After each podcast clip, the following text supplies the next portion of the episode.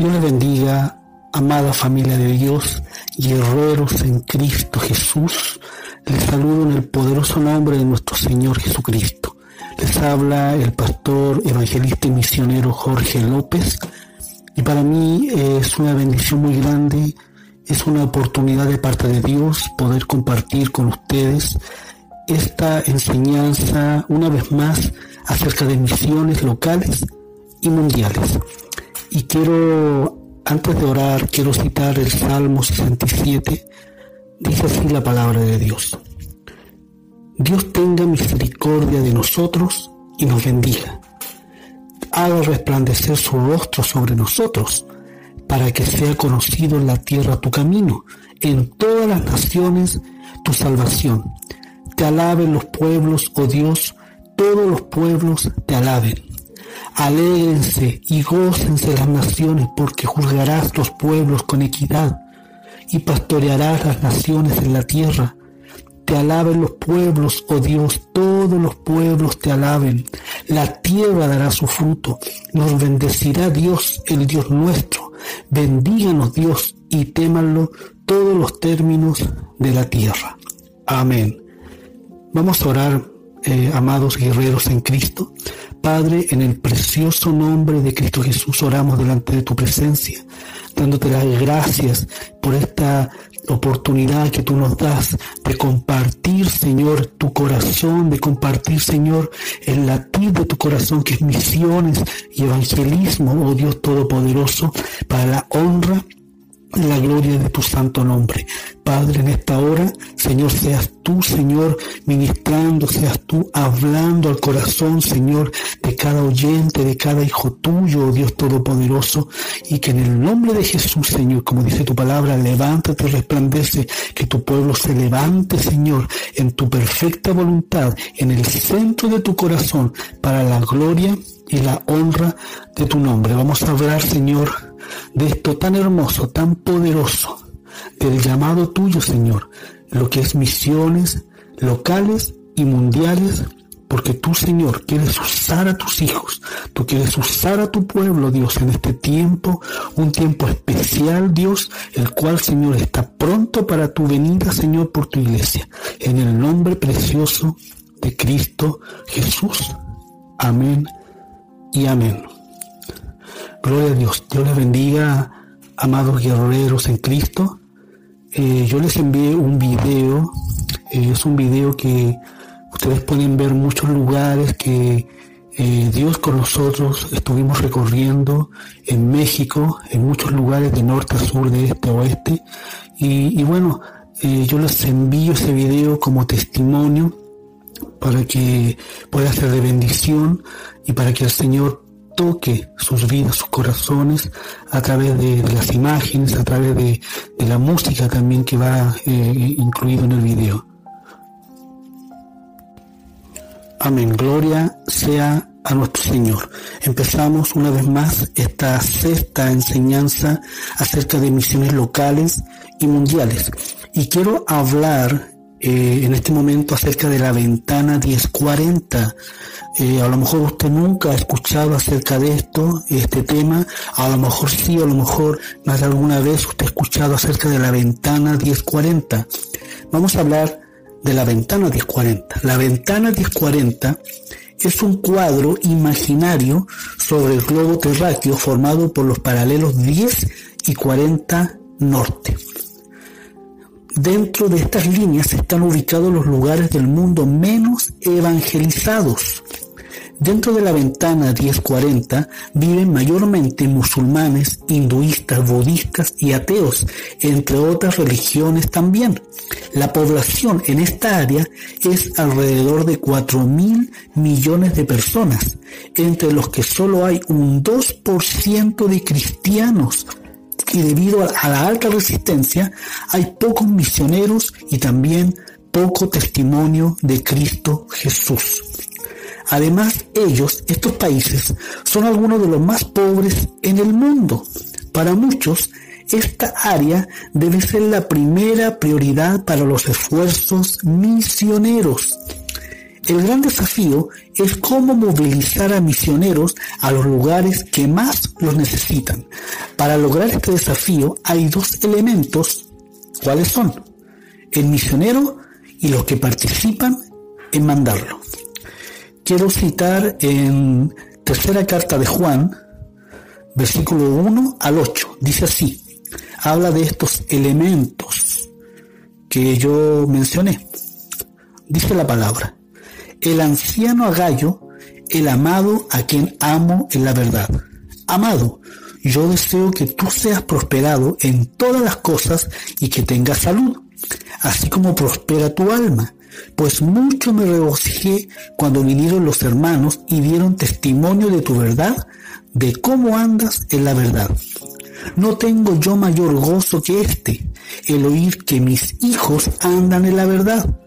Amado, fielmente te conduces cuando prestas algún servicio a los hermanos, especialmente a los desconocidos, los cuales han dado ante la iglesia testimonio de tu amor, y harás bien en encaminarlos como es digno de su servicio a Dios, para que continúen su viaje.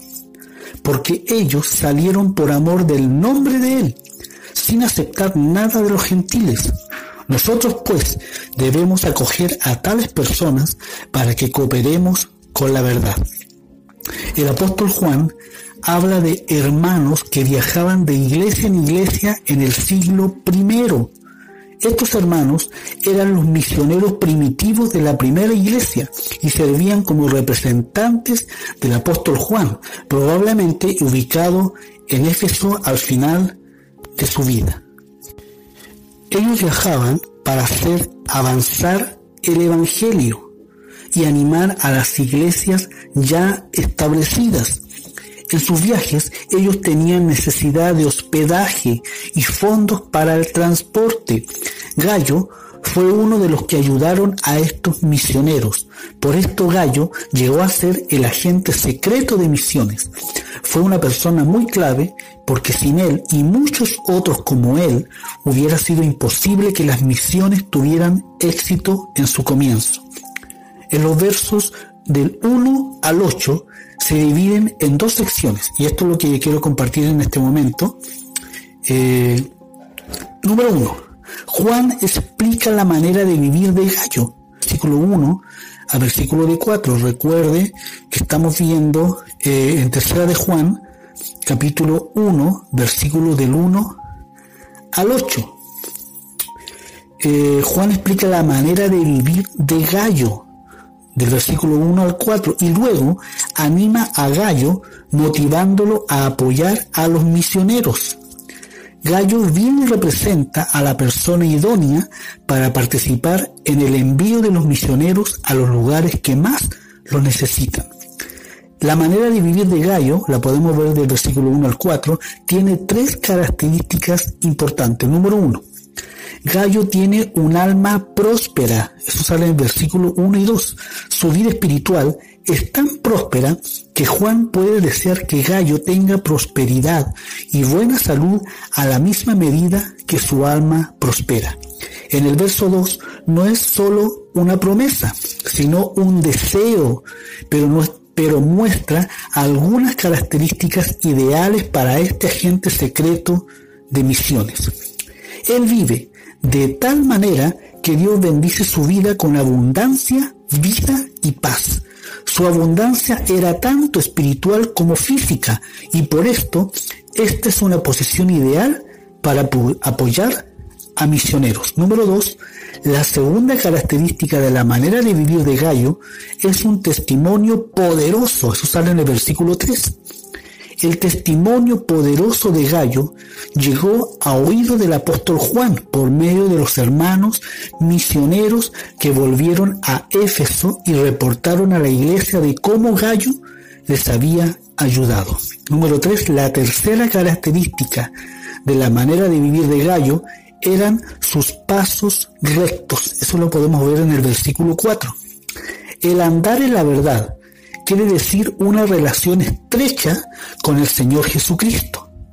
La persona anda en la verdad o se relaciona con el verdadero, cuando toda su conducta su mente, su corazón están dedicados a los propósitos del Señor. Gallo anduvo en la verdad porque él estuvo dedicado completamente al desarrollo del Evangelio. Gloria al Señor. Gallo tenía una manera de vivir caracterizada por un alma próspera, un testimonio poderoso y pasos rectos. Quiero dar énfasis en este momento porque luego el apóstol Juan le dio cuatro motivaciones para apoyar más a los misioneros. Gallo ya apoyaba a los misioneros, pero Juan quiere animarle a seguir en este ministerio. Las cuatro motivaciones nos dan como lectores cuatro razones por las cuales debemos apoyar con sacrificio a los misioneros que salen a los lugares donde son necesarios. Número uno, la primera motivación es que los misioneros son dignos de apoyo. Gallo hará bien si encamina a los misioneros como es digno de Dios. El verbo traducido encaminar tiene el sentido de ayudar a una persona con su viaje. En el Medio Oriente, la hospitalidad de un viajero incluía la ayuda económica o las provisiones necesarias para que la persona pudiera llegar a su siguiente destino. En la iglesia primitiva, esto representaría apoyar al misionero para viajar de una iglesia hasta que llegara a la siguiente o a su destino. Para las misiones hoy, encaminar a un misionero a lugares no evangelizados incluye todo el apoyo necesario para salir de y regresar a su iglesia local de origen. Los misioneros porque son dignos de apoyo, están dedicados al Señor, dependen de la iglesia local. Juan escribe, debemos apoyar a tales misioneros para que seamos colaboradores en la verdad. Esto sale en el versículo 8.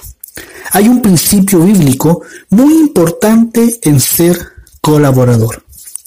El principio se encuentra en Mateo capítulo 10, versículo 41. Así dice la palabra. El que recibe a un profeta como profeta, recibirá recompensa de profeta. Y el que recibe a un justo como es justo, recibirá recompensa de justo. Colaboradores como Gallo, que apoyan a los, a los misioneros, reciben la misma recompensa que merecen los misioneros. Para ser un gallo, un agente secreto de misiones, hay que dar unos pasos simples para apoyar a un misionero. Cada día, orar. En cada momento, en cada semana, compartir una petición de su misionero con su grupo de oración. Cada mes, dar un apoyo económico, cada tres meses escribir una carta, cada año mandar tarjetas de cumpleaños o de Navidad, cada vez que vuelva el misionero, invitarlo a su casa o a su iglesia, y una vez por lo menos en la vida, visitarlo en el país donde sirve como misionero. Gloria a Dios. Quiero hablar en este momento de las excusas que más se escuchan comúnmente. Las siguientes objeciones son solo algunas de las muchas que muchos cristianos y sociedades misioneras escuchan constantemente de prospectos reclutas para el campo misionero. A pesar de que muchas puedan ser meras excusas, yo las he escuchado numerosas veces como respuestas serias de cristianos con buenas intenciones ante tal pregunta. ¿Por qué no te preparas para ir al servicio de tiempo completo, ya sea localmente o también mundialmente en el extranjero? Mucha gente dice, yo no estoy llamado. Muchas veces pensamos y estamos de acuerdo que más personas deben ir al campo misionero. Pero yo no he escuchado a Dios decirme que yo vaya. Mucha gente dice y piensa de esta forma. Pero la realidad es que Dios ya te ha dicho en su palabra que vayas. Es más, Él te ordena que vayas. Así sale en Marcos 16, 15. Y por todo el mundo y predicad el Evangelio a toda criatura. Así que tú estás llamado a realizar el trabajo de evangelización personal como el de ir a las naciones y compartir el Evangelio de Jesucristo. De hecho, para no ir necesitas un llamado específico de Dios para quedarte en tu casa, en tu hogar, en tu comodidad, en tu barca. Y yo te pregunto, ¿te ha dicho Dios definitivamente que no te vayas a otro lugar, a otro país a predicar el Evangelio? Si Dios no lo ha hecho, entonces es mejor que empieces a orar preguntándole a dónde debes ir, en vez de preguntarle si debes ir. Pues de nuevo, yo te lo quiero decir y te lo repito, amado guerrero en Cristo. Tú ya estás llamado. Otra excusa que muchos dicen, Dios necesita gente que se quede aquí, en este lugar, en esta nación, en esta localidad, para testificar a mucha gente.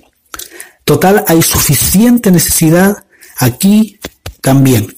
Muchos dicen este tipo de excusas.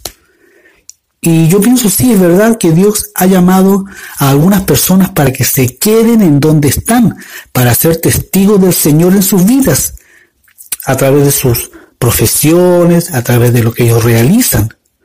Pero vuelvo al mismo punto, vuelvo al mismo tema. Dios es misericordioso y justo. Y en muchos lugares, ¿cierto? Como América, que tiene un 5% de la población cristiana, podríamos decir entonces que únicamente un 5% de los creyentes son realmente llamados a quedarse en este país como testigos ¿Y qué pasa con el otro 95%? Esto es uno de cada 20, 20 hermanos cristianos. Es decir, uno se tendría que dar, se tendría que quedar y los demás tendrían que ser enviados y responder a ese llamado.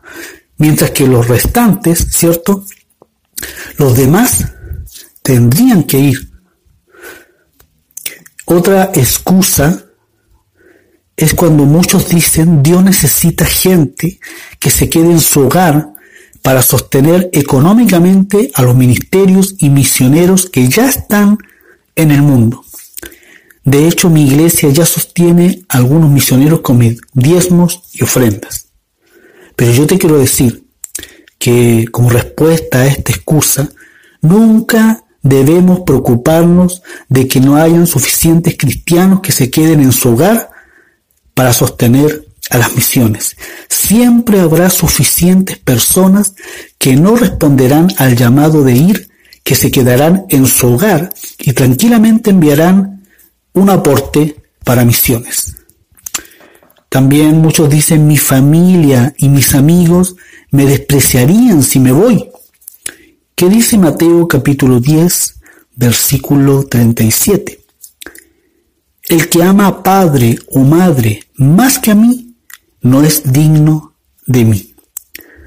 Dios es muy claro, amados guerreros en Cristo, cuando enseña de quién debemos buscar aprobación.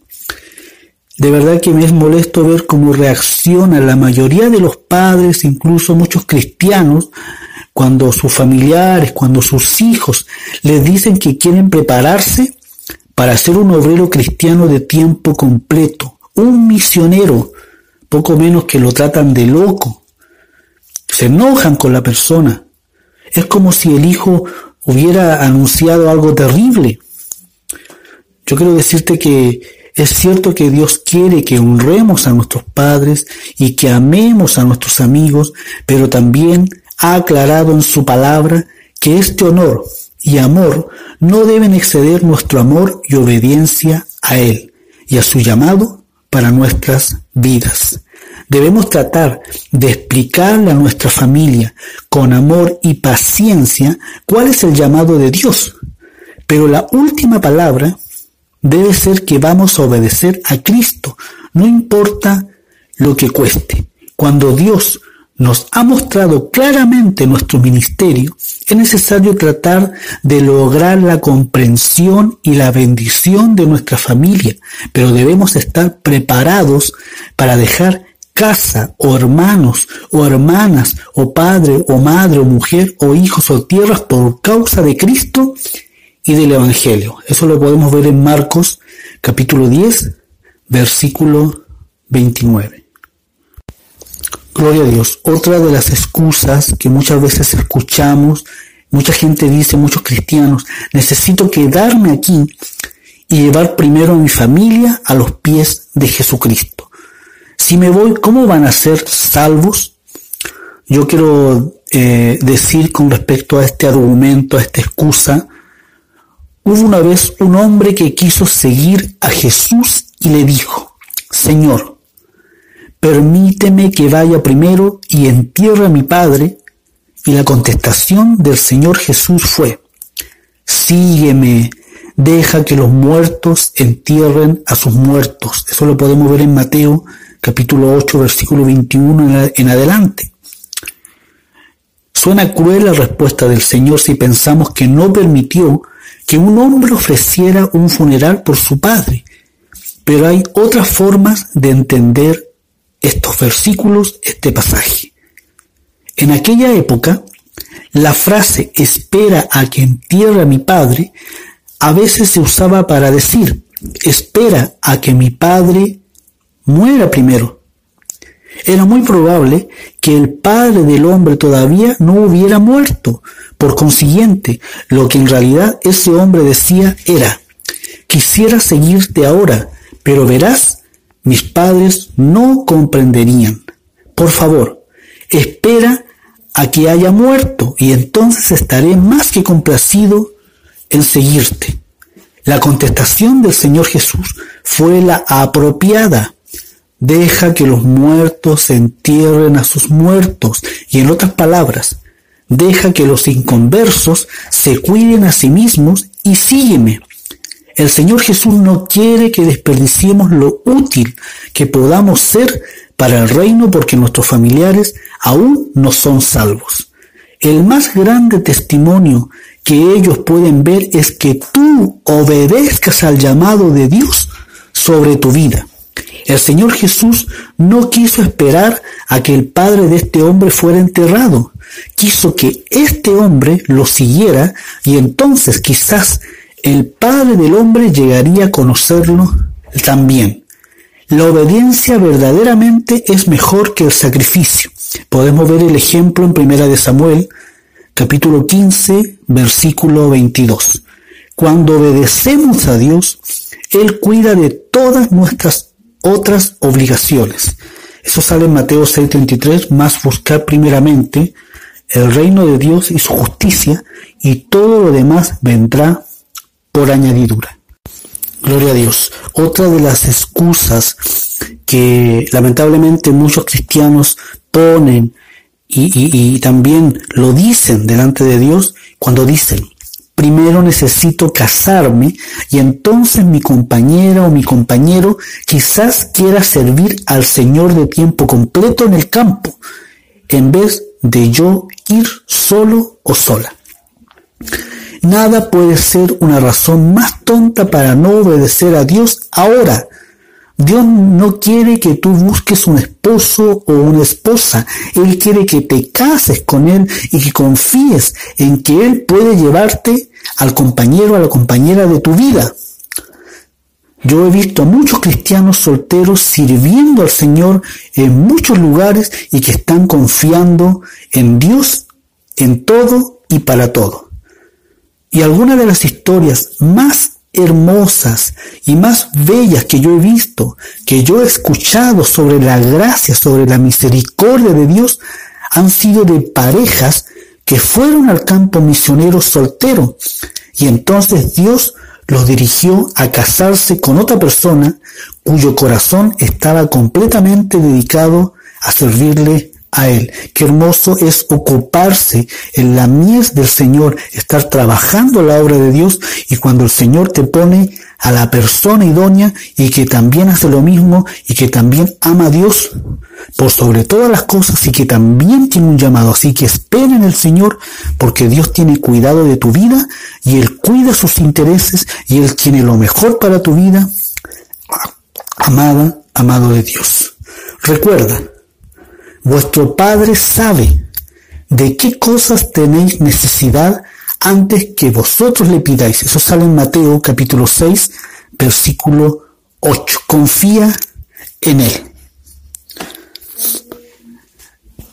Estoy eh, nombrando algunas excusas que muchas veces pone el cristiano en estos tiempos. Otro también es cuando dicen, tengo una familia que sostener, Dios no quiere que yo los descuide, yo te quiero decir que la palabra de Dios dice, busca primeramente el reino de Dios y su justicia, y todas estas cosas os serán añadidas. Si puedes confiar en Dios para cubrir todo lo que te haga falta, ciertamente puedes confiar en que también suplirá las necesidades de tu familia, obviamente. No por obedecer el llamado del Señor vas a descuidar tontamente a tu familia, ya que los tienes que sostener, pero Dios te mostrará el camino. Yo conozco muchas familias, algunas con muchos hijos que están en el campo misionero, en este mismo momento comprobando que el Señor es suficiente para mantenerlos mientras ministran en su nombre, porque el Señor provee, el Jehová iré, porque el Señor suplirá todo lo que les falta conforme a sus riquezas en gloria, porque una de las primeras cosas que uno aprende en misiones es a depender de Dios. Jamás he escuchado ni una sola situación donde Dios no hubiera suplido las necesidades de uno de sus siervos y sus familias. Eh, eso me hace recordar en el Salmo 37, versículos 25 y 26 cuando dice, joven fui y he envejecido, y no he visto justo desamparado ni su descendencia que mendigue pan. En todo tiempo tiene misericordia y presta, y su descendencia es para bendición. Eso me trae la memoria en una oportunidad, estando nosotros en misiones. Eh, me acuerdo que salía afuera, iba a comprar unos cuatro o cinco panes, eh, no teníamos en ese momento el dinero suficiente para tomar una once, para poder cenar. Eh, me acuerdo que Dios sabía el clamor en mi corazón en ese momento, eh, la necesidad, lo que necesitábamos. Me acuerdo que salí a la calle, y de repente me encuentro un billete, amados guerreros en Cristo, me encuentro un billete en el suelo botado y ese billete eh, era un dinero no poco que nos ayudó para comprar lo que necesitábamos para muchos días más y obviamente comprar lo suficiente para poder cenar. Yo recuerdo y lo doy como testimonio y muchos más también que les podría contar